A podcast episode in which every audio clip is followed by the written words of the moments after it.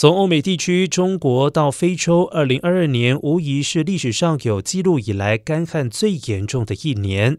科学家们用卫星图像测量土壤中的湿度水平，发现欧洲大部分地区土壤比过去十多年都还要来得干燥。